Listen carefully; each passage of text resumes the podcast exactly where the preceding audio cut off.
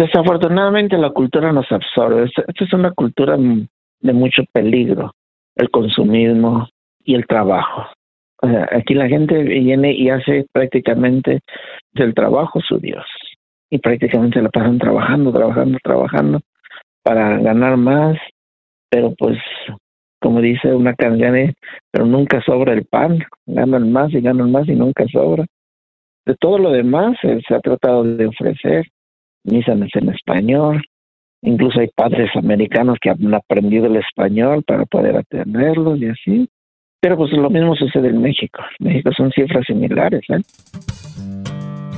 Estás escuchando la segunda temporada de Platicando en Católico el show en el que de una forma muy casual y rompiendo moldes, platicamos con diferentes actores de carne y hueso de la iglesia de hoy para conocer sus testimonios y lo que están haciendo para avanzar el reino de Dios en la tierra.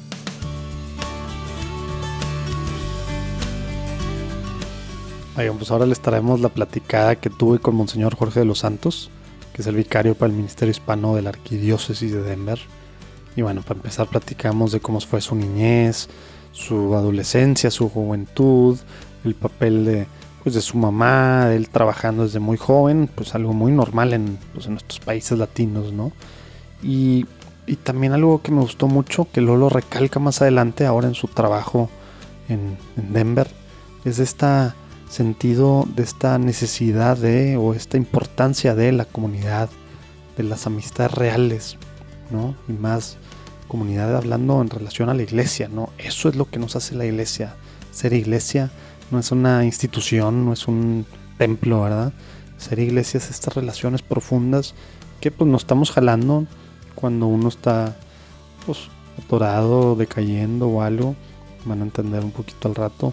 Y eso pues bueno, platicamos con, con señor Jorge.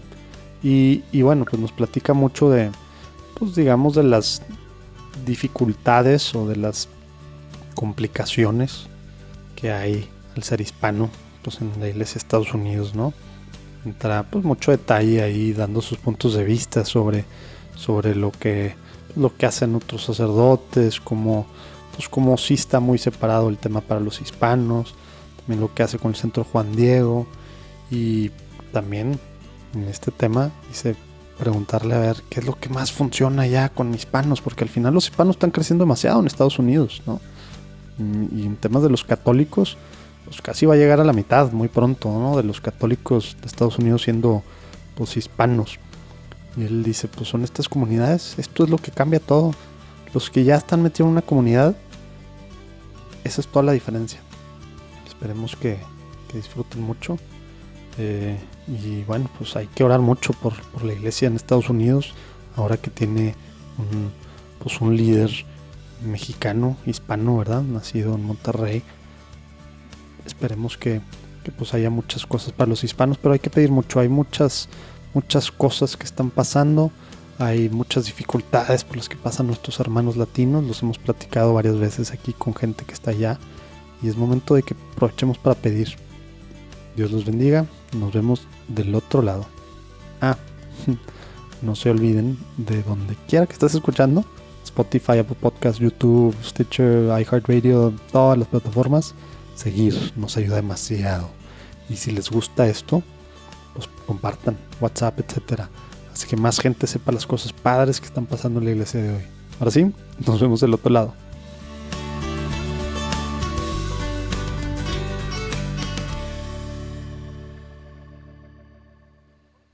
Monseñor, muchísimas gracias por, por, estar en esta platicada. Si le parece, antes de empezar a platicar, nos ponemos en presencia del Señor, en nombre del Padre, el Hijo el Espíritu Santo. Señor Jesús, te pedimos que, que estés con nosotros en esta platicada, Señor. Te pedimos que, que, calmes nuestra mente, Señor, para poder escucharte, Señor. Te pedimos que, que no sea yo, que no seamos nosotros los que queramos hablar y que sea nuestro, pues nuestra voluntad la que se meta, sino que seas tú el que hable, Señor.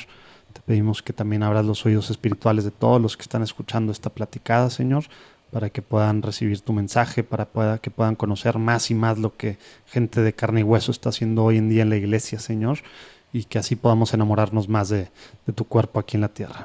Quédate con nosotros, por favor, Señor. Amén. Padre, Hijo y Espíritu Santo. Amén. A ver, pues, Monseñor Jorge, platícanos para empezar un poquito de ti antes de, para luego, digo, para que sepamos quién es Monseñor Jorge de los Santos y que podamos después, pues ya entrar en lo que estás haciendo ahorita en Denver, Monseñor. ¿Dónde naciste? ¿Cómo estuvo un poquito? Si nos puedes platicar un poquito de tu niñez, de tu familia, cómo era, eran católicos, ¿no?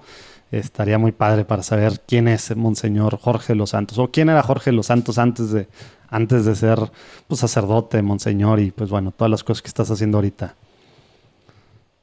Em, bueno, yo soy originario de Torreón, Coahuila, este, y eh, pues un poquito sobre los antecedentes. Eh, somos una familia de cuatro hermanos, dos hermanas. Eh, quedamos huérfanos de papá. yo tenía, yo el segundo mayor, tenía siete años cuando mi papá falleció, entonces pues uh, una situación difícil para salir adelante en la vida, ¿no? Claro. Mi mamá trabajaba, todos, pero pues las, las circunstancias, Dios no se equivoca, las circunstancias nos, nos hizo crecer como una familia muy unida y pues eh, con tropiezos y con dificultades, eh, pues todos crecimos. Yo estudié en el, en el tecnológico de La Laguna, ahí en Torreón, me gradué de ingeniero industrial y, pues yo participaba en los grupos en unos grupos juveniles en mi parroquia y en Torreón ¿Y esos eran, señor, ya que, ya que estabas tú de joven, digamos, empezaste a participar o desde chico algo en tu familia se, se vivía algo la fe o no se vivía mucho de la fe en tu familia? Bueno, sí, siempre mi mamá fue muy católica, claro que tuvo que trabajar mucho para, para, para sacarnos adelante. Este, nosotros también, pues de chicos, yo a los siete años ya salía con un cajón de bolear a, a, a, trabajar en la Alameda, ¿no?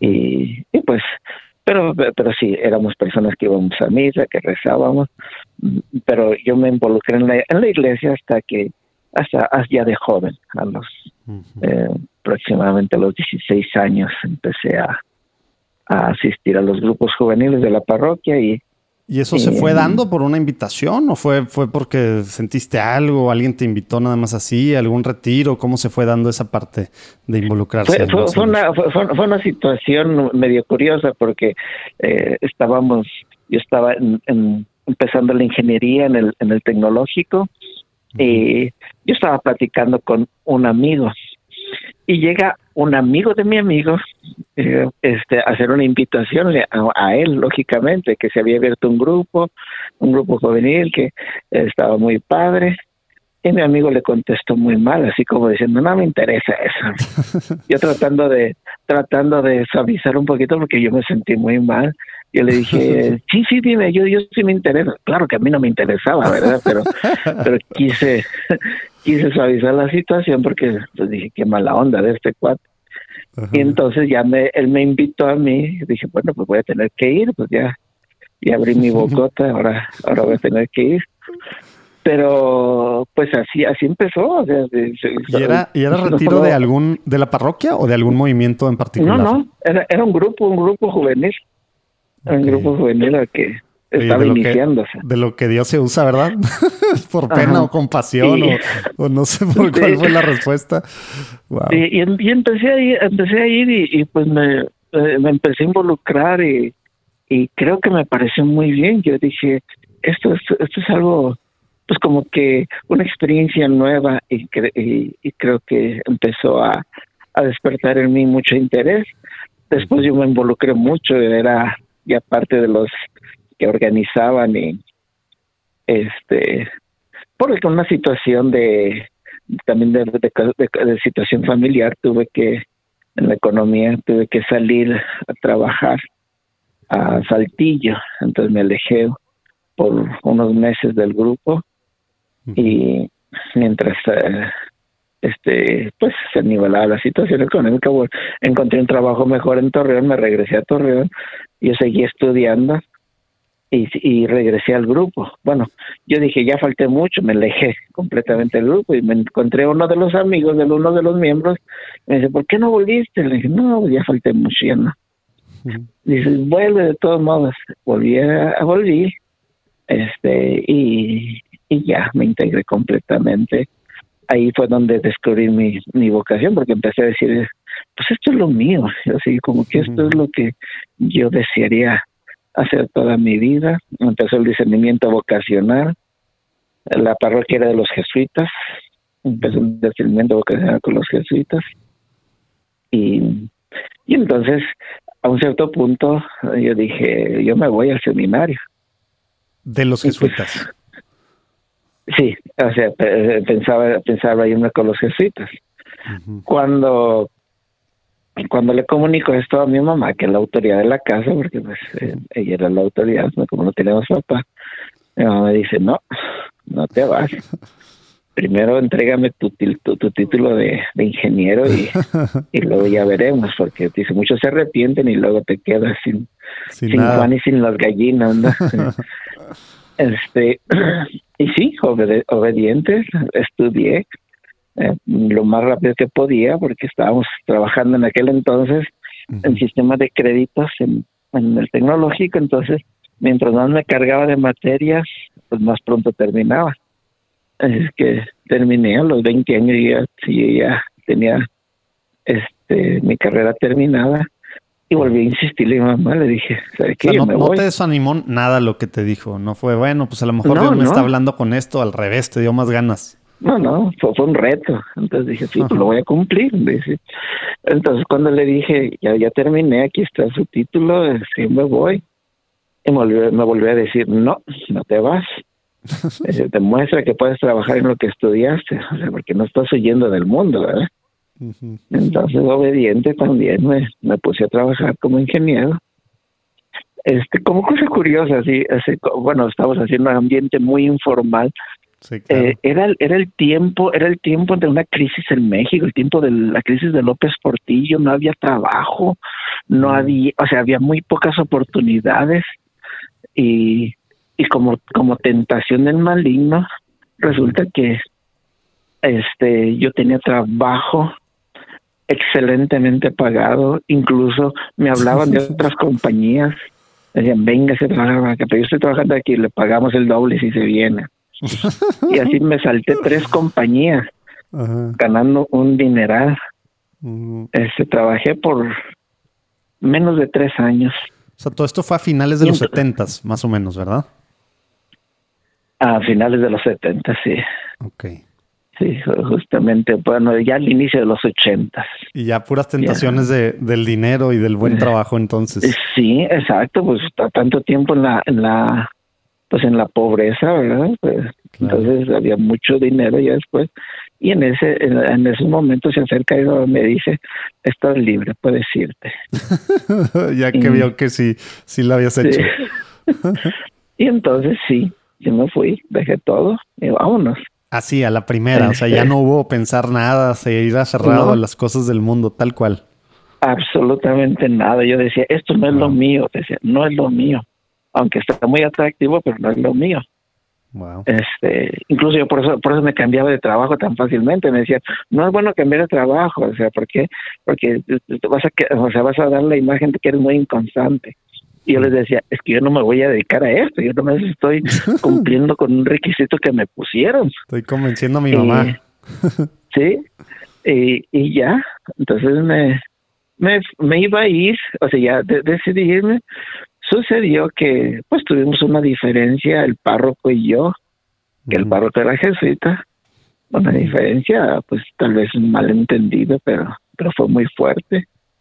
Entonces, este, pues ya no, mm, lógicamente ya no me aceptaban con los jesuitas, porque él me había dicho que no, que no, que no me aceptaran. Quise entrar con los diocesanos, y él era, él era cercano al obispo y también le dijo al obispo, no, no es, un elemento no bueno. Wow. En, en el seminario de la diócesis de Torreón tampoco me aceptaron, me dijeron, aquí no hay lugar para ti. Oye, y todo esto no, lo ibas sintiendo así como señales de Dios ni nada, o sea, tú estabas seguro de tu vocación así tal cual, pase lo que pase. Sí, tal cual, o sea, yo decía, esto, o sea, yo me dijeron que no y no me agüité y entonces me fui al DF a buscar un seminario, o sea, a, un, lugar donde nunca había estado, donde nunca me, donde no me conocían Dije, tengo que buscar algo. Y allá me, me este, encontré una congregación religiosa de los pequeña, de los padres somascos, los clérigos regulares de Somasca, y, ahí me, me aceptaron. Este, y, empecé, claro, yo ya, yo ya tenía 23 años cuando entré, y me tenían con unos chavitos, pues, pues de, de preparatoria. Y aguanté un año y dije, no, pues esto como que no, como que no, sí, iba a estudiar la filosofía, pero también como que era muy light. Mm. Entonces dije, no, como que no es lo que yo buscaba. Entonces me dijeron, bueno, espérate, vamos a buscar una beca para, para que te vayas a estudiar a Roma. Ahí hay mejores estudios, hay gente. ¿Ellos pues, mismos te dijeron eso? Sí. Ellos mismos, sí. O sea, perteneciendo a la misma congregación, y sí, me dieron la beca, y entonces hice los estudios ahí en Roma de filosofía, de teología, hice una licencia en liturgia, ya me regresé, este, y ya me ordenaron en México. Hola amigos de Platicando en Católico, yo soy Gerardo Villegas director de Fanflix, una plataforma de audios y videos mexicana que promueve los valores humanos y contenidos 100% católicos. Una plataforma donde van a encontrar contenidos para toda la familia, entretenimiento sano, seguro y lleno de valores humanos para los niños y muchísimo contenido de crecimiento humano y espiritual para los grandes y toda la familia. Quiero invitarlos a todos ustedes a que conozcan Fanflix, esta plataforma. Suscríbanse desde su computadora entren a fanflix.mx y suscríbanse con el código Platicando. Les vamos a regalar 30 días gratis con el código Platicando suscribiéndose desde su computadora en fanflix.mx. Los saluda Gerardo Villegas, director de Fanflix. Que Dios los bendiga a todos. O sea, todos, casi todos los estudios, menos el primer año, fue en, Roma. ¿Qué, seminario era? ¿Qué universidad, eh, Monseñor? Bueno, el filosofía lo hice en el Laterano. Ah, la teología en es el... la del Papa, ¿verdad? El Laterano es la del Papa, ¿verdad? ¿Cómo? Laterano es la del Papa, que le llaman, ¿verdad? Sí, la, pues sí, la, la, ah, pues universidad oficial de la diócesis de Roma. Oye, claro, pues hay muchas universidades, pero es la... No estuvo, de hecho, en esa época, eh, Monseñor Fisiquela era el rector, ¿no? Que estuvimos platicando con él también. Creo que estuvo, ¿qué fue? Pues según yo, no me acuerdo si en los ochentas o en los noventas. O no, estoy confundido. Bueno, yo llegué, al, yo llegué allá a Laterano en el 86. Mm. Ok, y ahí fue este, filosofía entonces. Ahí hice la filosofía, después este la teología la hice en el Instituto San Anselmo mm. y la liturgia en el Pontificio Instituto Litúrgico. Okay. Y, ya me vine para, de regreso para, para ser ordenado sacerdote. Okay. Y luego ya estuve en, México, en la Ciudad de México, por 11 años. ¿Dentro de esta misma congregación? Sí, dentro de la congregación. Okay, okay. En, en Roma conozco unas, unas religiosas que, que estaban acá en Denver trabajando. Y me decían que la comunidad pues de habla hispana estaba creciendo mucho y que necesitaban sacerdotes y, y pues por mucho tiempo me insistieron hasta que la congregación me dieron un permiso de venir. Y fue como llegué acá a Estados Unidos a Denver pues Oye, a Monseñor, y a ver, platícanos un poquito de esta congregación. Yo la verdad nunca había escuchado. O sea, ¿sigues tú siendo parte de la congregación o pediste un permiso para ausentarte de la congregación? o sea, eh, por un tiempo, si, si la, bueno, la congregación es de origen, de, este, de origen italiano, se dedica, su carisma es los huérfanos. El fundador es San Jerónimo Emiliani, que es el patrón universal de los huérfanos y de la juventud abandonada. Entonces, este, había, bueno, en México es pequeño, pero había unos orfanatorios, había escuelas, este, parroquias. Y, entonces por como por o sea por por amistad vine para acá y me dieron permiso de venir por un año nada más. Ya estaba ahí el arzobispo Chaput Shapiro estaba aquí. Ya, estaba ahí, bueno, este... Shapiro, Es que sí, lo, lo, lee uno y ya no sabe ni cómo se dice, pero Monseñor Shapiro, que, que muy buenas cosas hizo en, Denver, ¿verdad? Ah, Impresionante. ¿eh? muy bueno, muy, muy bueno. Por todos lados escucho lo mismo. sí, de, de, hecho, yo estuve muy cercano a él porque, bueno, llegando, este, estuve un año aquí, le, le dije que pues terminando el año, le dije que me iba a regresar a México, me dijo, por favor, dame otro año, nada más un año más. Y, así se fue cada año. no, sí, bueno, ya eh, ahí cuando llegó, este, cuando este se terminó el segundo, iba a terminarse el segundo año, aquí estaba de obispo auxiliar el obispo Gómez, José ah, Gómez, que ahora está en Los Ángeles, que ahora es arzobispo de Los Ángeles. Claro. Pero y que va a ser el presidente de la conferencia episcopal este, de Estados Unidos. Ah, oye, esa no me la este, sabía. Wow. Sí, él es el próximo presidente de la conferencia episcopal. Pues total, él, él, aquí, él es aquí el obispo auxiliar. Hmm. Entonces, cuando estaba terminando yo mi segundo año, al obispo Gómez lo nombran arzobispo de San Antonio, Texas. Y entonces me dice el, obispo Shapiro, el arzobispo Shapiro, me dice, confidencialmente, dice que han nombrado a, a, Gómez para San Antonio. Dice, necesitamos que te encargues de lo que él está haciendo. Dice, no, yo me estoy regresando a México. Dice, ándale. Nada más, le dije, ¿cuánto tiempo estamos hablando? Dice, unos cuatro meses y nos dan otro obispo auxiliar. Ah, le dije, cuatro meses, pues como si nada. Le dije, sí, cómo no. Pero esos cuatro meses se volvieron cuatro años porque no daban obispo y no daban obispo. Y fue que por eso que me quedé aquí.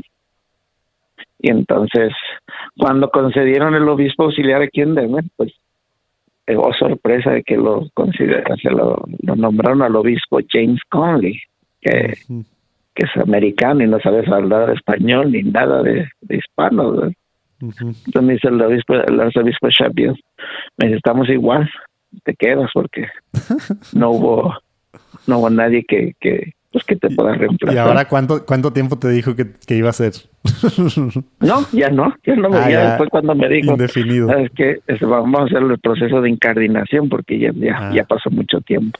Y en la incardinación, entonces tú, en ese proceso, pues fue cuando dejaste de ser parte de, de, de los, ¿cómo se dicen? Se me de los padres De los somascas, ¿verdad? Sí, entonces ya dejé de ser religioso para pasar a ser diocesano. Ese proceso nos platicó un poquito acá el padre Javier de la Torre, que está encargado de comunicación acá en la Arquidiócesis de Monterrey, que él era legionario y ya nos platicó. El que le interese saber, ahí vamos a poner, si le para abajo, vamos a poner el link ahí al, al episodio para ahorita seguir platicando con Monseñor Jorge y no meternos a todo lo que quiere decir incardinación. Oye, y entonces, Monseñor, digo, tu, tu tema ha sido entonces, mucho los latinos, Por todo ese tiempo estuve encargado de todo lo que era pues, la comunidad hispana, de la pastoral hispana aquí en la arquidiócesis de Denver. este, y... Oye, yo escucha uno muchas, pues digo, las cifras, ¿no? Uno de cada tres católicos en Estados Unidos son hispanos, el 62% de los menores de 18 años que son católicos son hispanos, y así demasiadísimas cosas, pero como que también por otro lado escucha uno muchas voces que dicen, híjole, pues no se le está apelando tanto a los hispanos dentro de la iglesia como, pues como debería. Y ha habido, pues hay muchos esfuerzos, pues sí, pues ahí en, en Denver ha sido uno muy importante y bueno, sobre todo en la, en las zonas, pues los estados del sur, ¿no? Este, pero ¿cómo ves tú, eh, Monseñor, a los latinos en este tiempo que te ha tocado, que pues ya son muchos años, dentro de la iglesia católica, digo, muy particularmente en Denver, ¿cómo te ha tocado, eh, pues este proceso de pues de, de abrirle las puertas básicamente, ¿no? Tuvimos un apoyo muy, pero muy grande de parte del arzobispo Shapiro. Muy grande, todo nos concedía. De, hecho, hasta me daba vergüenza porque le decíamos: necesitamos esto concedido, necesitamos concedido, concedido, todo lo que necesitábamos el, de un grande, grande apoyo. Entonces, se desarrolló mucho la pastoral, la pastoral hispana. Yo creo que debimos en o sea, hace unos años yo creo que éramos el, el, staff del Ministerio Hispano, yo creo que éramos uno de los más grandes de Estados Unidos como staff, porque él decía todo, que sí, todo lo que para, que para los hispanos. desafortunadamente nuestra gente le falta mucha formación y pues no no ha ocupado muchos puestos de liderazgo ese es el problema este que pues mucha mucha buena voluntad y bueno y un grande corazón pero poca o sea, pero sí, sí se involucran o sea sí están involucrados o está difícil por lo mismo de la falta de formación y por cómo están pues, ciertos temas eh, abrirles las puertas a, que se involucren. O sí se involucran, pero simplemente pues no tienen posiciones de liderazgo por la falta de formación. Como siempre, o sea, lo mismo pasa en México, porque también estoy mucho tiempo en México. Es un pequeño porcentaje de los que de los que realmente se involucran. Los que se involucran son maravillosos, estupendos, admirables, pero este es es muy poco el porcentaje. Mm. De hecho, yo calculo aquí que solamente de los hispanos católicos que hay aquí en la arquidiócesis, solamente el 15% asiste a misa. El 85% no pone un pie en la iglesia. Y de ese 15%, lógicamente, pues tal vez el, el 4% está plenamente involucrado ese 4% hace maravillas. Entonces hemos promovido mucho los movimientos eclesiales, con el movimiento familia cristiano, la oración nocturna, el movimiento carismático, este, el prevención y rescate, el cursillo de cristiandad. Eh, son, son movimientos muy, muy, muy grandes con mucha participación. Eh, y son muy activos. Me puedo imaginar. Sí, los que están metidos están 100%, ahora están con todo el corazón y el alma. admirables, sí, son, son verdaderamente, que se les un monumento porque hacen cosas este verdaderamente que, a pesar de que trabajan mucho aquí, aquí la gente viene a trabajar. Y trabajan mucho y después de su trabajo, vámonos a hacer las actividades de la iglesia. Oye, y este 85% eh, que no va a misa y aún este, pues a lo mejor 11% que sí va a misa, pero que no está involucrado, Monseñor, muchas veces digo, de lo que te ha tocado ver es el tema del lenguaje, mucho es el tema, o sea, del idioma, de que a lo mejor faltan más actividades, misas, etcétera, en español, o es el tema de precisamente están muy ocupados, el trabajo, o es el tema de que no les llama la iglesia pues porque ven que es una iglesia pues americana, eh, no, no mexicana, porque no, no hay ciertos temas de la religiosidad popular que hay por acá, o, o, que es, o sea, que es así como que las cosas que tú ves allá, que a lo mejor es lo que, pues lo que hace que no se acerquen los otros hispanos católicos a Desafortunadamente la, cultura nos absorbe, nos absorbe. Esta es una cultura de mucho peligro, este, el consumismo, este, y, y el trabajo.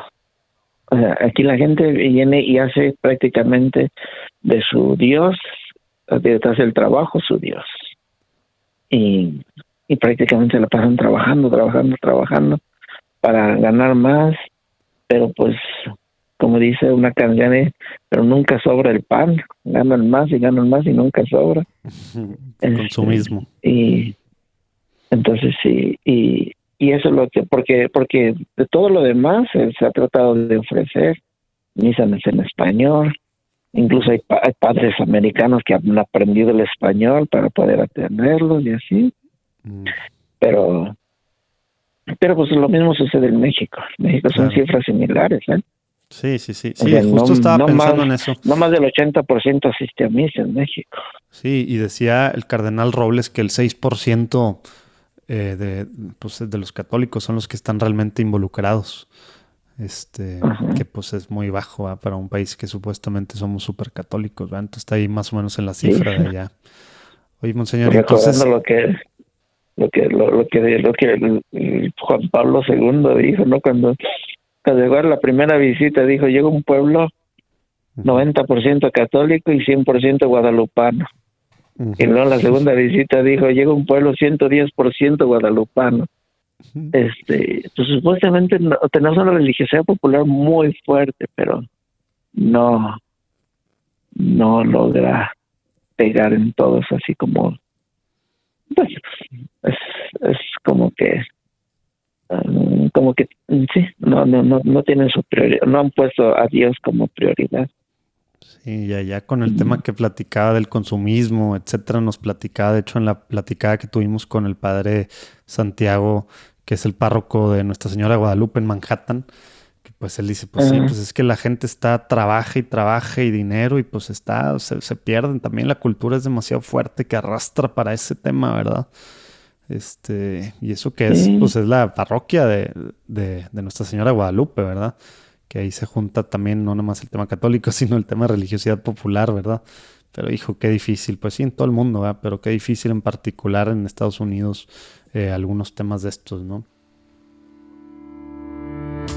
Hola, mi nombre es Armando del Bosque y soy director internacional de His Way at Work, una empresa que se dedica a ayudar a los empresarios y sus empresas a reconocer que Dios está en la empresa. Si tienes la inquietud o el llamado si sientes que Dios te ha estado persiguiendo, si crees que la empresa ya no es tuya sino de Dios, si quieres entregarle la empresa a Dios, llámanos. Nuestro apostolado es una empresa sin fines de lucro. Se dedica a compartir mejores prácticas de lo que otros empresarios han estado haciendo por más de una década para permitir que Dios permee dentro de su organización y ser más felices los empresarios, los directivos y los colaboradores y sus familias, que es el plan de Dios al final del día. Es la nueva evangelización. No te preocupes si tus empleados son católicos o no católicos. Si tienes ese llamado de Dios, si Dios te ha estado persiguiendo, llámanos y con mucho gusto te damos la bienvenida a este grupo de empresarios que ha decidido que la empresa es de Dios y no de ellos. Mi correo electrónico es armando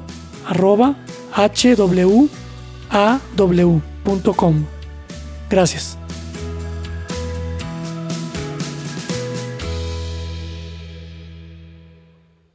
Monseñor, y de las cosas que ha hecho eh, allá, digo, en el Ministerio Hispano, que, que como que, de qué forma cree o de qué forma ha visto que es la forma más, digamos, eh, directa eh, o que tiene mejores beneficios. Ya sé que estoy tratando de cuantificar algo que pues, es, imposible cuantificar, como es el tema de almas y demás, pero, pero pues hay gente que nos escucha que está también trabajando en otros temas con los hispanos y platicamos con Patty, Patty Murphy que trae mucho el tema de gente puente y el tema de, también con muchos ministerios hispanos. Estamos platicando con gente así, pues tratando de ver a ver qué cosas, qué buenas prácticas podemos pues, compartir, ¿no? ¿Qué, ¿Cómo se le llega al hispano? ¿Cómo es una forma que ustedes vieron que es una forma en la que se le llega al hispano, o sea, para que llegue, para que, para que pueda, pues digamos, involucrarse en la iglesia, obviamente tener una relación personal con Dios, que si las redes, videitos, periódicos, WhatsApp, que haciendo eventos, haciendo movimientos de, compromiso, de, qué forma han visto ustedes, Monseñor, ahí en, pues en todo el trabajo que has hecho en, el Ministerio Hispano, que, pues, que es de las cosas que más eh, jalan a nuevos pues digamos, a hispanos a que, a que se reencuentren con, con Dios eh, y que se involucren con la Iglesia Católica. ¿Qué se le ocurre? Mm, aquí lo, lo, que, lo que más ha funcionado es, ha sido los movimientos eclesiales.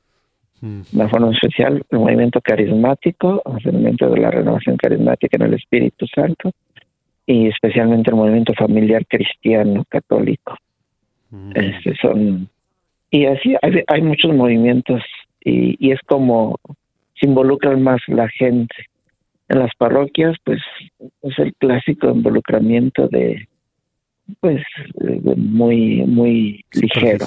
Sí, muy superficial. Sí, como acá este, en todos lados. Pero ya hacen un compromiso mayor cuando pertenecen a un movimiento y, y pues eso es lo que aquí más, ha funcionado. O sea, prácticamente la dinámica, la dinámica de la pastoral hispana en la arquidiócesis esa base de movimientos eclesiales. Sí, la importancia de la comunidad, ¿verdad? De, de la amistad, que pues nos platicaban al principio, nos platicabas que, que pues así como cuando de Saltillo a Torreón te regresaste, fue un amigo el que te volvió a animar a que regresaras, pues igual y si no te está él, pues quién sabe cómo hubiera sido el camino. Digo, Dios tiene sus formas y caminos y todo, pero pues fue un amigo el que te estaba jalando, ¿ah? Y a veces eso es lo que hacen los grupos, los movimientos, las comunidades, ¿verdad? Nos estamos animando y echando, las, echando porras cuando uno está decaído, etcétera, etcétera. pues sí, qué, importante lo que, lo que nos platicas, monseñor. Sí, aquí se, ha tratado de promover mucho, lo, pues lógicamente para que haya una, pues tomar mucho más en serio la fe, es el encuentro personal con Cristo. Me encuentro más, o sea, porque generalmente la, las gentes no tienen ese encuentro con Cristo. Claro.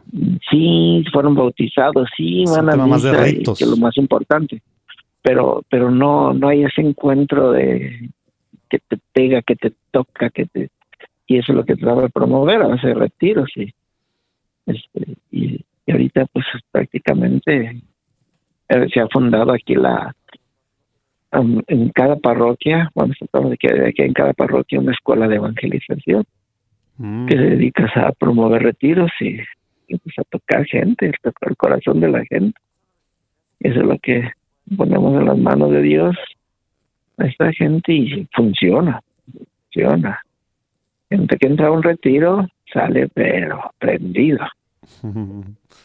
Y el tema es incorporarlos entonces a algún movimiento, grupo, comunidad para que siga la llama encendida. que continúen, que continúen creciendo, porque si no, se enfría todo.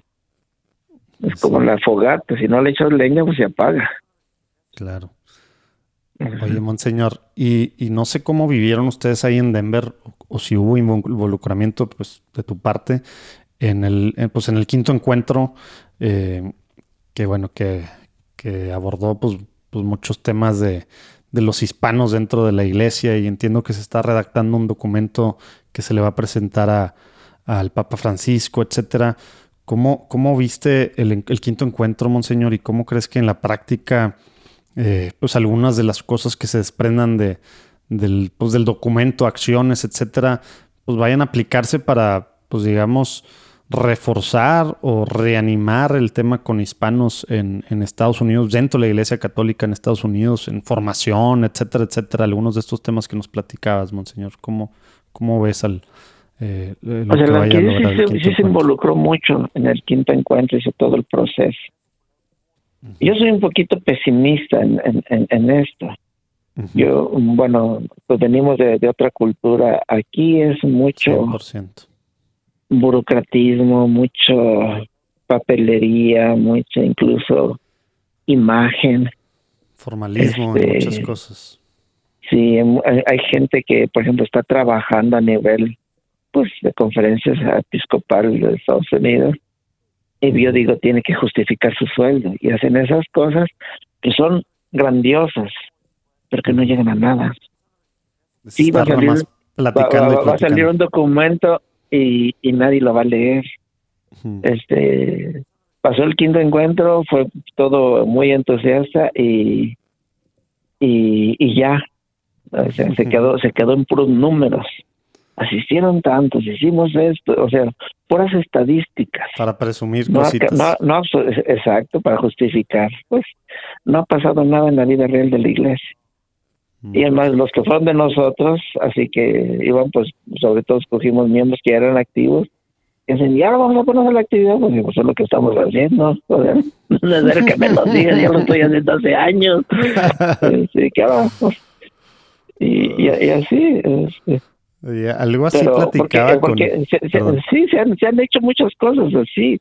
Hace, hace años, ¿cuántos años? Como siete años, seis, siete años, fue el, también el primer encuentro de la pastoral juvenil hispana. Y también en la, Universidad Notre Dame. Y también fue algo maravilloso, mucha gente. Y también se dio el documento y salieron, dime qué ha pasado, absolutamente nada. ¿Quién lo leyó? Nadie. ¿Cómo se renovó de la pastoral juvenil? Nada. Qué triste. Oye, Monseñor, ¿y crees que mucho de esto es, eh, digo, he oído varias versiones, no quiero andar quemando gente ni nada, pero, pero al revés, ser propositivos o ver los que nos escuchan, que, que, pues bueno, una gran porcentaje, un gran porcentaje de los que nos escuchan están en Estados Unidos. Eh, ¿De qué forma podemos, pues, aterrizar estas cosas, eh, pues, tan bonitas, tan padres? que para empezar se lean, pero de qué forma puede involucrarse la gente, crees tú, y también generaciones pues más jóvenes, ¿no? Porque a veces lo que pasa es que pues también pues es una generación que lleva haciendo estos mismos temas pues durante décadas y pues bueno, pues está muy, muy cerrado el círculo a lo mejor, o, no baja porque no se han involucrado otras generaciones más jóvenes. ¿De qué forma crees tú, Monseñor, pudiéramos cambiar de este realismo eh, a un optimismo pues, evangélico en cuanto a los hispanos en Estados Unidos? O sea, yo siempre les he dicho que la vida, la vida activa de la iglesia sucede en la parroquia. Ándale. Este, y mientras no haya vida activa en la parroquia, este todo se está perdiendo. Y desafortunadamente, yo admiro a, nuestra gente laica, yo soy muy crítico, muy crítico del clero, ¿no? De nosotros mismos. Este, el clero aquí en Estados Unidos, muy, muy catrincito, ¿no? O sea, muy, no me molesten, estas son mis horas de, de oficina, este, estoy muy cansado, yo no puedo celebrar más de dos misas el domingo, este, así, o sea, como muy comodino, muy de oficina. Entonces, no, no hay un verdadero apoyo a la gente que, que quiere hacer algo. Entonces, incluso los mismos movimientos me decían a mí, los, por ejemplo, el movimiento familiar, este, me decía, pues, nuestro mayor obstáculo es el párroco. O sea, queremos hacer un montón de cosas y, siempre, o sea, a quien tenemos que, que vencer es al párroco. En vez de hacer equipo. Y mientras el párroco no esté entregado al 100, o sea, como consagrado al Señor, que sepa lo que hace que esté su corazón en, en la misión de la iglesia, esto, esto no va a suceder. Y digo, tenemos muchos sacerdotes que nos escuchan, Monseñor. ¿Cómo, o sea, cuál es el primer paso para estos eh, sacerdotes que nos escuchan que a lo mejor dicen, pues sí quiero, pero a veces pues no sé ni cómo ayudar y entonces pues cierro puertas porque pues, realmente no sé de qué forma o bueno, ya tengo demasiado trabajo y demasiadas cosas. O sea, ¿cuál es el primer paso para que sacerdotes pues se abran a que estos movimientos de laicos pues al final, pues la iglesia, el 99 punto no sé cuánto, 9%, pues somos laicos, ¿verdad? Entonces, pues somos los que debemos de jalar y, y si los, los sacerdotes están pues cerrando las puertas, pues haz de cuenta que pues está difícil que un sacerdote haga lo que a lo mejor 20, 30 mil laicos por parroquia que hay, pues pueden hacer, ¿verdad? ¿Cómo, qué, qué, recomiendas a los sacerdotes que nos escuchan en este sentido, lo que estás diciendo? Pues sí, eso es lo primero que iba a decir. O sea, el sacerdote sin el laico no es nada, no va a ser nada, nada, absolutamente nada. El sacerdote sin el laico no puede hacer nada. Entonces, que primero que comprendan. Segundo, bueno, pero eh, honra una cosa muy esencial, parece muy elemental, pero oigan, pues vamos a los evangelios o sea, vamos a tener un encuentro con Cristo. Jesús, ¿qué es lo que decía a sus apóstoles? El que quiera seguirme, que, que, se niegue a sí mismo, que cargue su cruz y me siga. este, los pastores deben de, de, gobernar a la, a la Grey con, con amor, no, no, no, no con este como si fueran los dueños, porque aquí aquí esa es, esa es actitud, la mayoría, no todos, la mayoría se porta como si fueran los dueños, los amos y los señores. Este, y una vez platicando con el arzobispo Chaput, porque me decía, o sea, platicábamos mucho porque pues estábamos muy cercanos y me dice, ¿crees que mis mis sacerdotes son son flojos?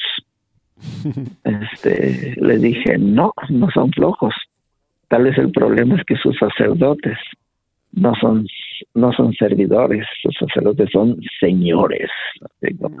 Quieren ser tratados como señores. Y eso no es el servicio lo que lo que cuenta Jesucristo. Dijo, este, pues él nos puso la muestra incluso lavándonos los pies para que lo hiciéramos los unos con los otros. Jesucristo dice, háganse los últimos, los servidores. Y o sea, los evangelios nos dicen cómo, pero el mundo nos gana, especialmente los sacerdotes. ¿eh?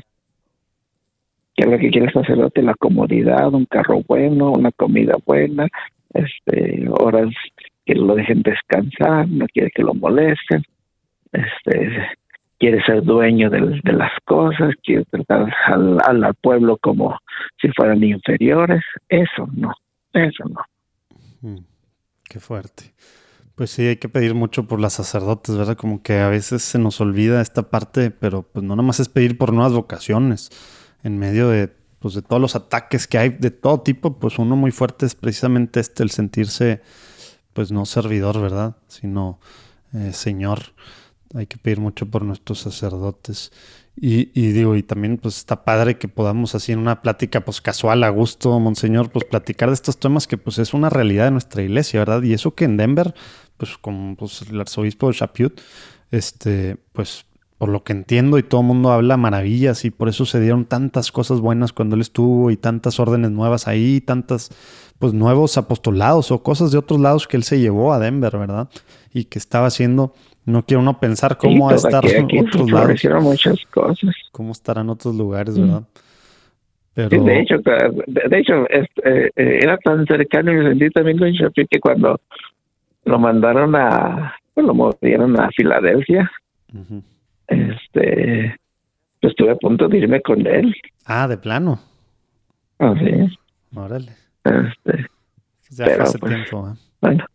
Ya, ya se está retirando, ¿verdad? supe que, que sí, se estaba ya, retirando. Ya, anda, ya, ya, anda en la edad, anda en la edad de, de, retirarse. Hola, soy Cristina Villarreal Lozano. Les recomiendo muchísimo el libro Poemas que nutren el alma. Es un libro que escribí en el año 2010, tardé ocho años en hacerlo, con la ayuda del Espíritu Santo como material de apoyo para la catequesis.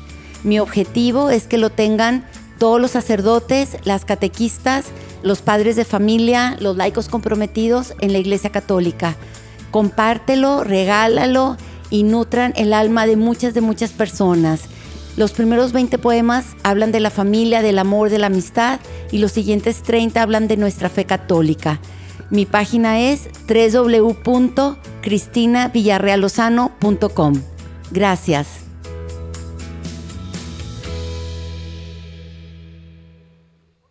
Oye, Monseñor, ¿y tú, tú cómo, o sea, ves, ves la luz dentro de estos temas en cuanto a pues, sacerdotes, los hispanos, eh, movimientos laicales, etcétera?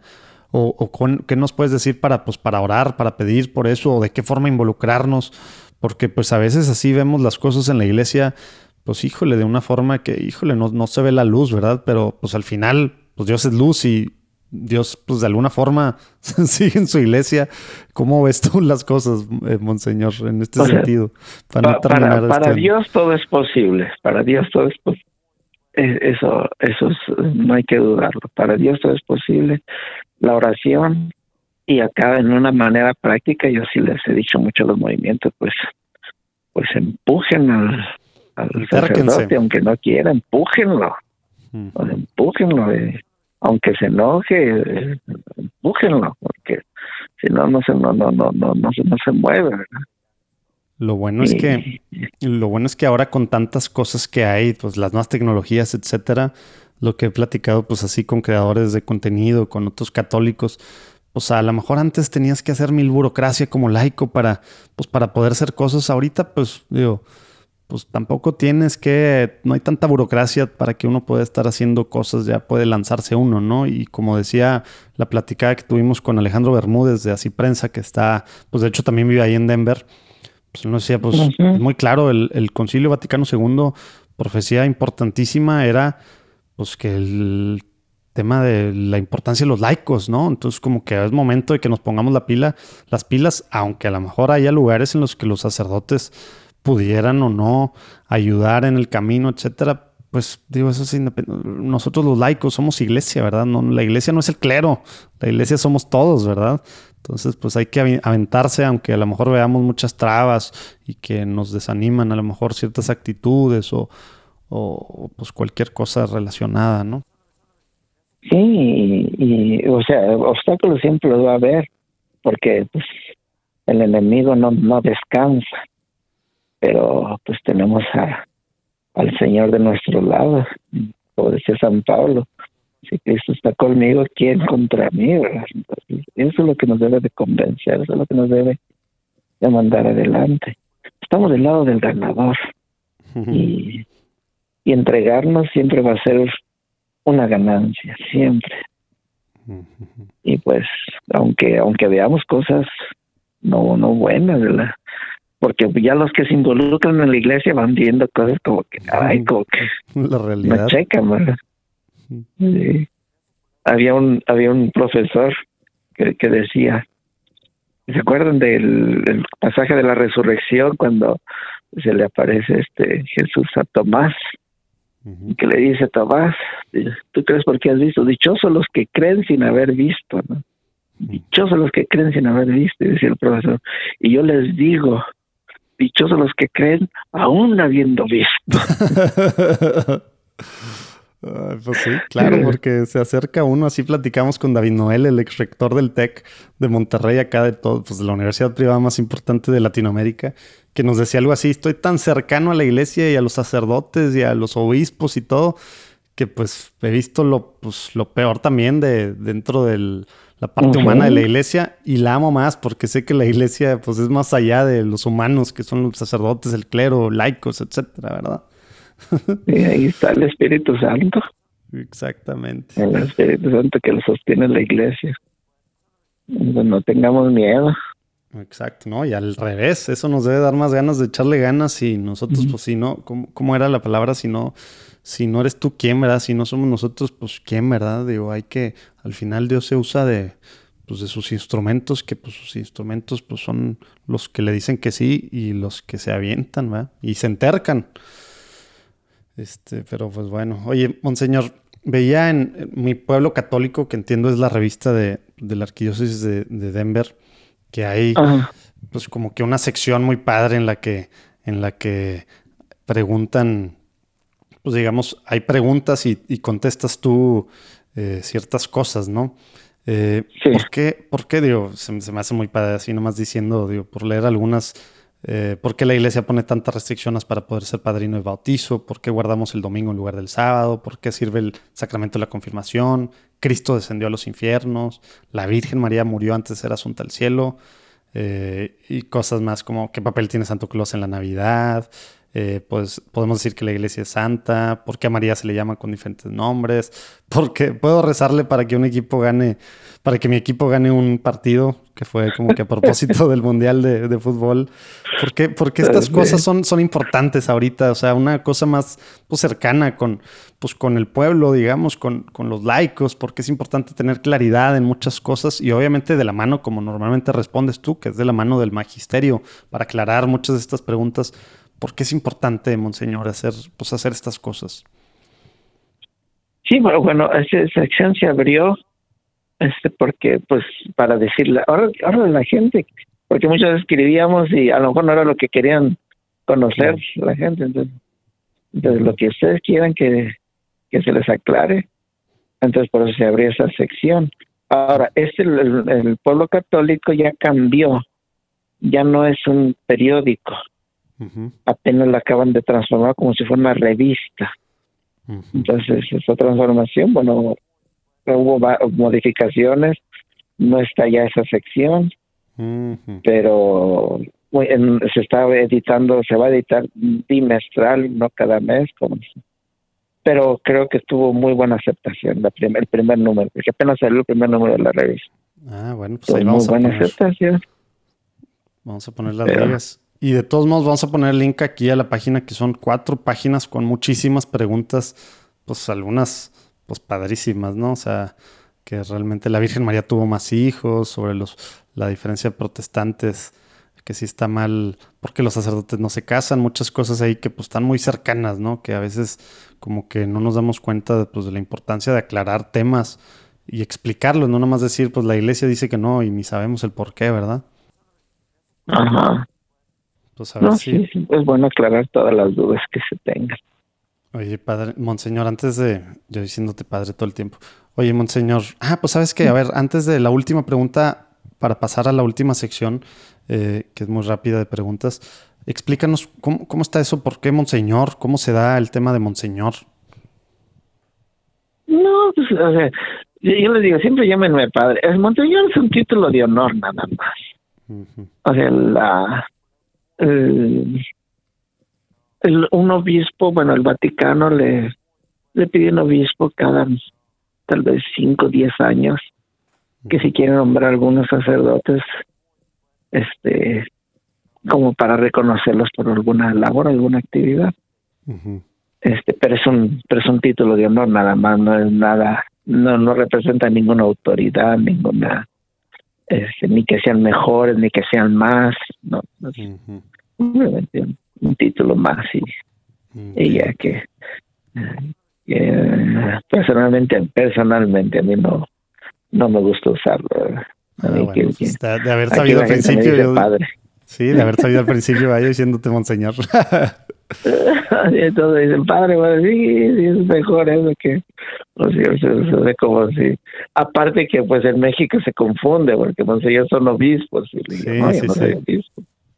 sí, exactamente. Sí, acá pues se le dice monseñor Rogelio y pues es el arzobispo, ¿verdad? De Monterrey. Ajá. Oye, padre, pues ahora vamos a una, a una sección muy rápida de preguntas y respuestas rápidas, le llamamos, que son, te voy a hacer una pregunta y la cosa es responder con, con una, máximo dos oraciones.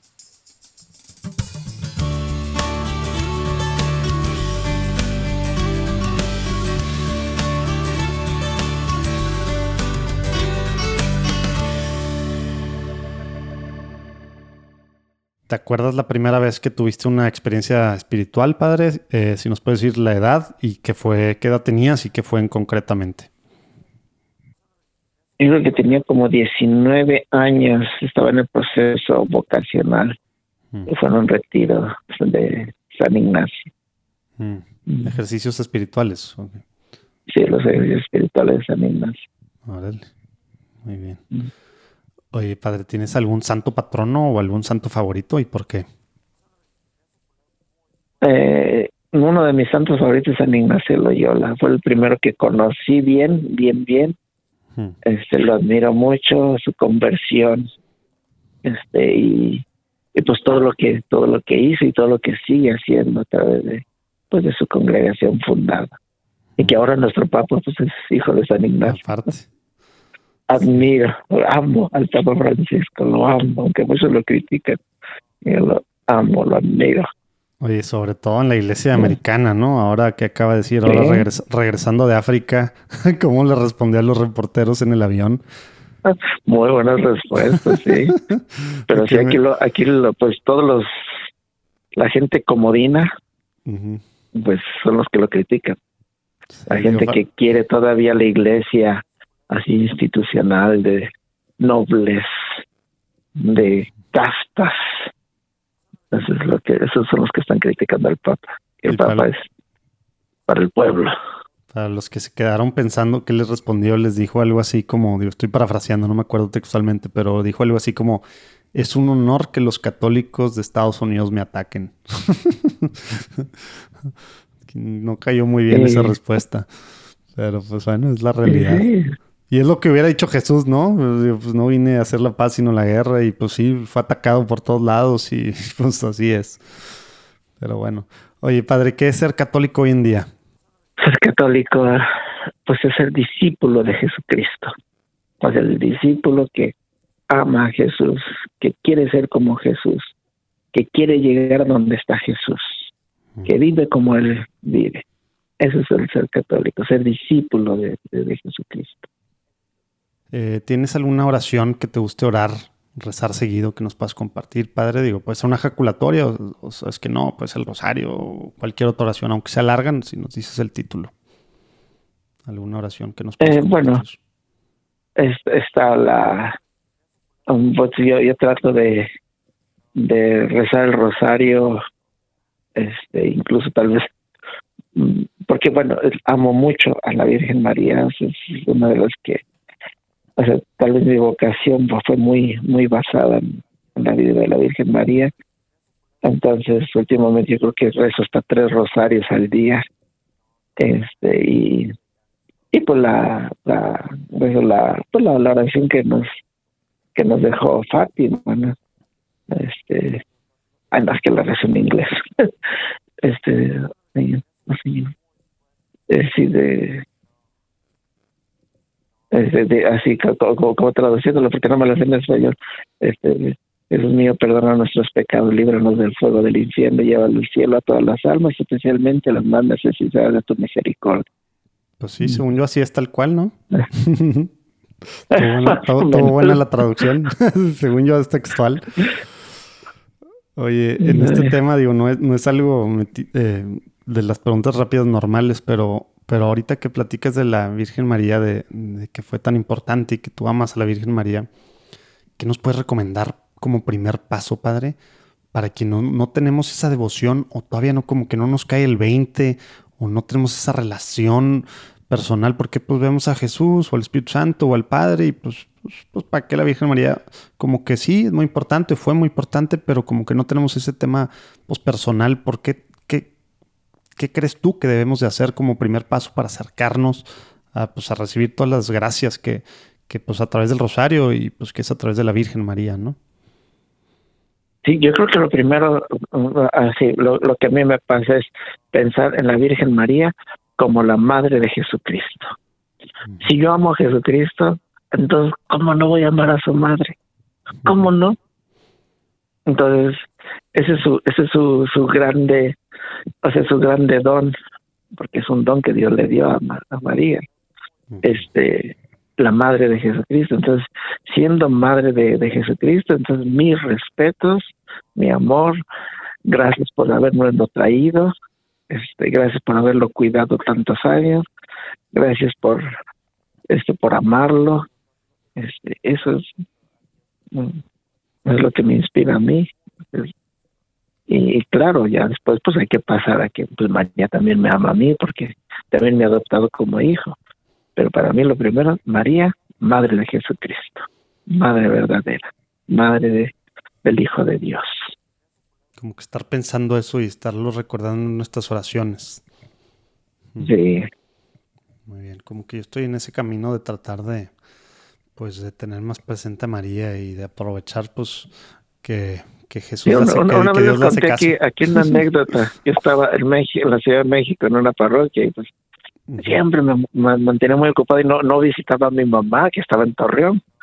Y un, día se dejó ir mi mamá a la Ciudad de México y llegó ahí a la iglesia de sorpresa.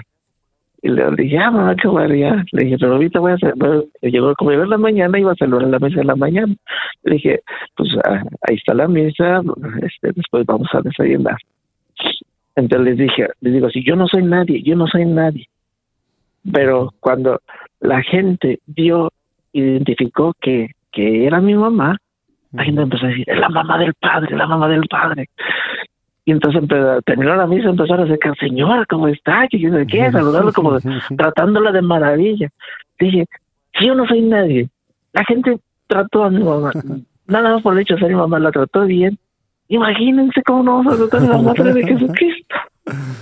Tienes razón, está bueno el, testimonio, la, la, anécdota. Sí, de verdad. Y hasta le invitaban a su casa, ni la conocían, pero era la madre del padre. Wow.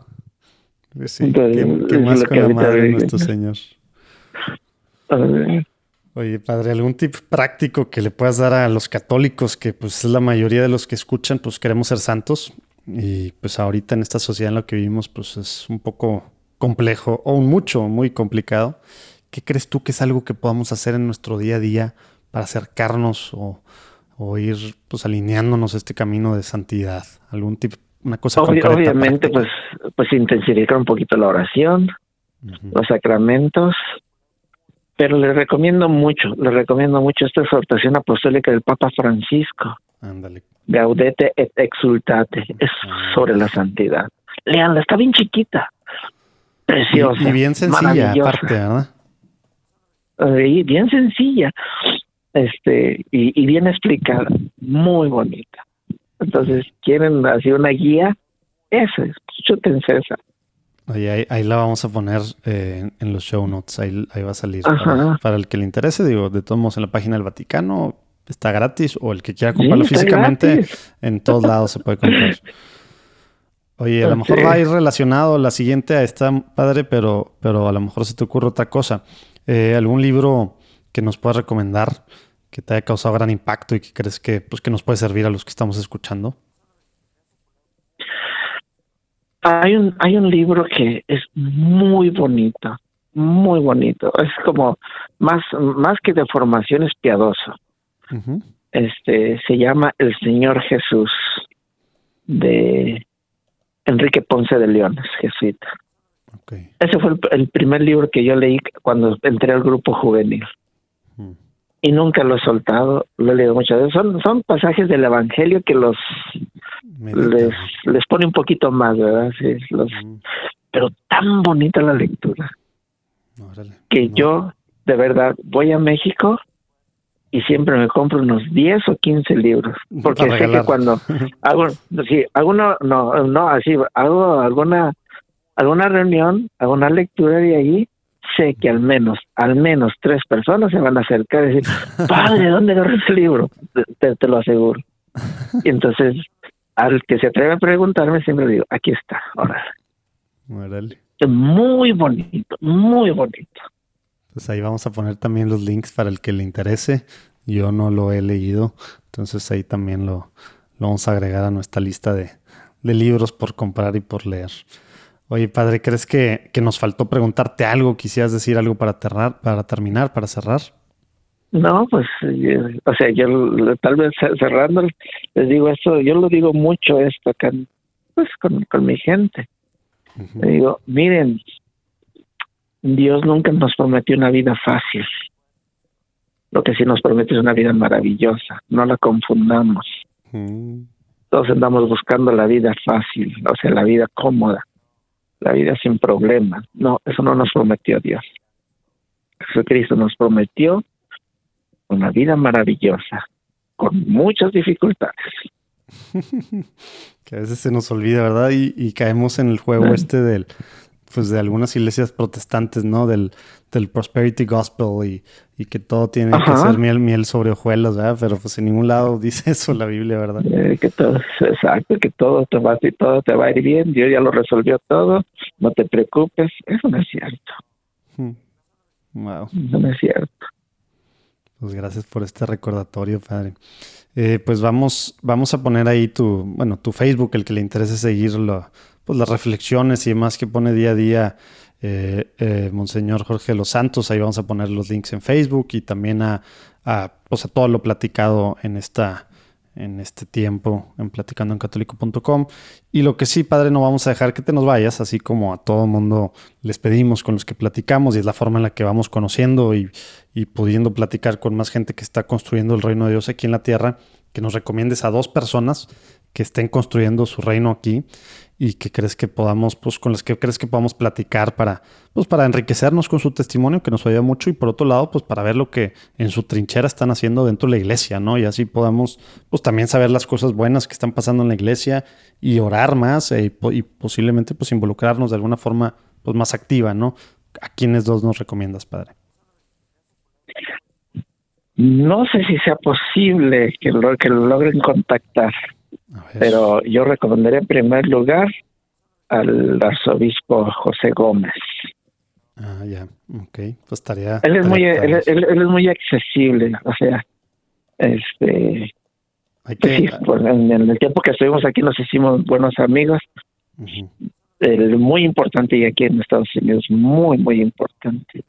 Pues pero es muy accesible. Digo, conocemos a gente que trabaja ahí, bueno, cercano a él más o menos, pero como que no, no es tan sencillo, ¿verdad? Porque sí tiene una posición, digo, está muy ocupado, ¿no? Entonces, estaría ahí, vamos a ponerle más robots, le, vamos, a decir, Monseñor Jorge Los Santos te nominó arzobispo, entonces tenemos que platicar contigo. Sí, dígale, dígale, Jorge Los Santos le que le hablara, bueno, a ver, a ver si, a ver si el chicle pega, ¿verdad? Total. Oye, así andamos tras el Papa, porque Monseñor Fisiquela de los recomendados fue, no, pues el Papa. Y yo, pues órale, órale, recomiéndenos ahí, que nos haga un espacito. andamos ahí tras esa, tras esa platicada también con el Papa Francisco. ¿Y quién más, padre? ¿Alguien más?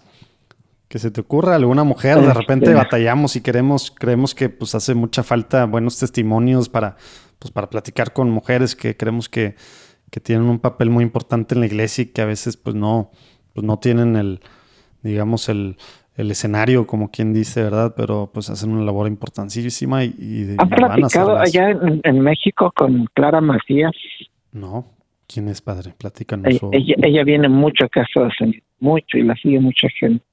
Órale, pues la vamos a buscar. Clara Macías. Ok. No, pues muy bien, padre. Pues con estos dos ahí nos, nos vamos a poner las pilas a ver si conseguimos al arzobispo José Gómez y a Clara Macías para platicar con, pues con ellos. Oye, padre, pues muchísimas gracias por esta platicada. Eh, pedimos por ti, te, te agregaremos a, a, nuestras oraciones. Oye, ¿sabes qué? De hecho, estoy viendo que no viene aquí esta, esta, pregunta que normalmente la hacemos en las preguntas rápidas. Estoy cambiando ya el orden, pero ¿alguna cosa por la que crees que, que debemos de pedir por ti, que quisieras que, que, agreguemos a nuestras oraciones pues, personales diarias, digo, en particular de nosotros de Platicando en Católico y también de, de los que nos escuchan? Este, pues pues sí, yo como todo ser humano, como todo ser humano, pues soy atacado también por las tentaciones. Este, necesito la fuerza del Señor para pues para seguir en el camino que no es fácil. Y pues a veces sí llega el desánimo y a veces un poquito de presión. Entonces, sus oraciones por eso, por mí. Ándale, muy bien, vamos a pedir, y es algo que como que hemos tratado, porque a veces, sobre todo este lado, ¿no? Como que acá en Latinoamérica, como que vemos a veces a, a los sacerdotes, los idealizamos en el mal sentido, como casi como si ya no fueran humanos, como si ya no tuvieran ostentaciones o ya no tuvieran, por eso luego cualquier cosita y se caen del pedestal que los teníamos, ¿verdad? Y pues hay que estar cercanos, son personas, humanos, carne y hueso, y hay que acercarnos para, para empezar, para lograr eh, pues que tengan amigos, laicos, etcétera, pero también hay que orar mucho por ustedes. Tienes mucha razón. Gracias por recordarnos eso, padre. rápido te cuento una anécdota. De casi recién de, de, nada allá en México, me dice una viejita, así, padre, ¿y ustedes cuando se caen también les duele? Y yo no que les duele carne y hueso. así. Uh, pues sí, como la gente nos tiene así como, como algo fuera del pues de lo normal. En todos los sentidos, ¿verdad? Por eso, bueno, hay que pedir mucho por los sacerdotes y hay que acercarnos a nuestro párroco, a sacerdotes que veamos que pues también de repente están solos, ¿verdad? Porque precisamente pensamos que pensamos que pues ellos están ya en otros niveles y poca gente se les acerca a veces, ¿verdad? Y pues no, necesitan amistades humanas cálidas, necesitan que los acojamos los laicos y pues bueno, que pidamos eh, que estén nuestras oraciones pues diarias, ¿verdad? Pues Monseñor, muchísimas gracias y pues bueno, espero que estemos en contacto platicando ahí sobre lo que vaya, vayan a ser los próximos años, diferentes cosas ahí con el Ministerio Hispano y pues bueno, en, tu, en tus encargos pues, eclesiásticos también, Monseñor. Muchas gracias por este tiempo. Vamos, gracias a ustedes, que Dios los bendiga. Dios te bendiga. ¿Qué tal la plática con Monseñor Jorge? Espero que hayan disfrutado, pero más que eso, pues bueno, que caigamos en cuenta ¿no? de nuestra responsabilidad, de cómo como laicos tenemos que pues, involucrarnos, apoyar a nuestros sacerdotes, ¿verdad?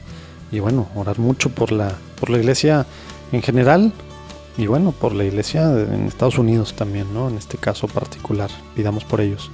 Acuérdense que en platicandoencatolico.com pueden ver las ligas a todo lo platicado en este episodio. En nuestro Facebook, Instagram y Twitter. Esta semana vamos a estar subiendo estas cosas. Síguenos ayuda mucho que más gente sepa, igual donde quiera que nos estás escuchando, nos ayuda mucho y bueno, pues compartir, ¿no? Y si tienes muchas ganas de ayudar en algo, de apoyar, hay muchas formas, con lana, con tiempo, con diseños, con espacio de algo, con prestar a alguien que te apoye en algo, todo ayuda demasiado. ¿Para qué? Para que más gente conozca las cosas padrísimas que están pasando en la iglesia. Obviamente hay muchas cosas difíciles, complicadas que no entendemos y algunas malas, claro, siempre desde el principio así ha sido. Pero también podemos enfocarnos en lo bueno y también podemos ver lo bueno. Hay esperanza, es el cuerpo místico de Cristo, ¿no? Entonces, es bueno que más gente sepa todas estas cosas. Lo que gente como Monseñor Jorge y todos los que hemos platicado aquí están haciendo. Esperemos que tengan una muy buena semana. Nos vemos el próximo lunes que traemos la platicada con Pepe Alonso, padrísimo. Realmente no tengo ni idea la plática que tuvimos. Otro rollo lo que Pepe Alonso ha hecho, no solo con EWTN, que a lo mejor es su cara, es padrísimo lo que ella hace, pero con Kerigma Misiones Hispanas, otra cosa. Les va a encantar la plática, no se la pueden perder el próximo lunes. Dios los bendiga y no sean gachos, pidan por nosotros.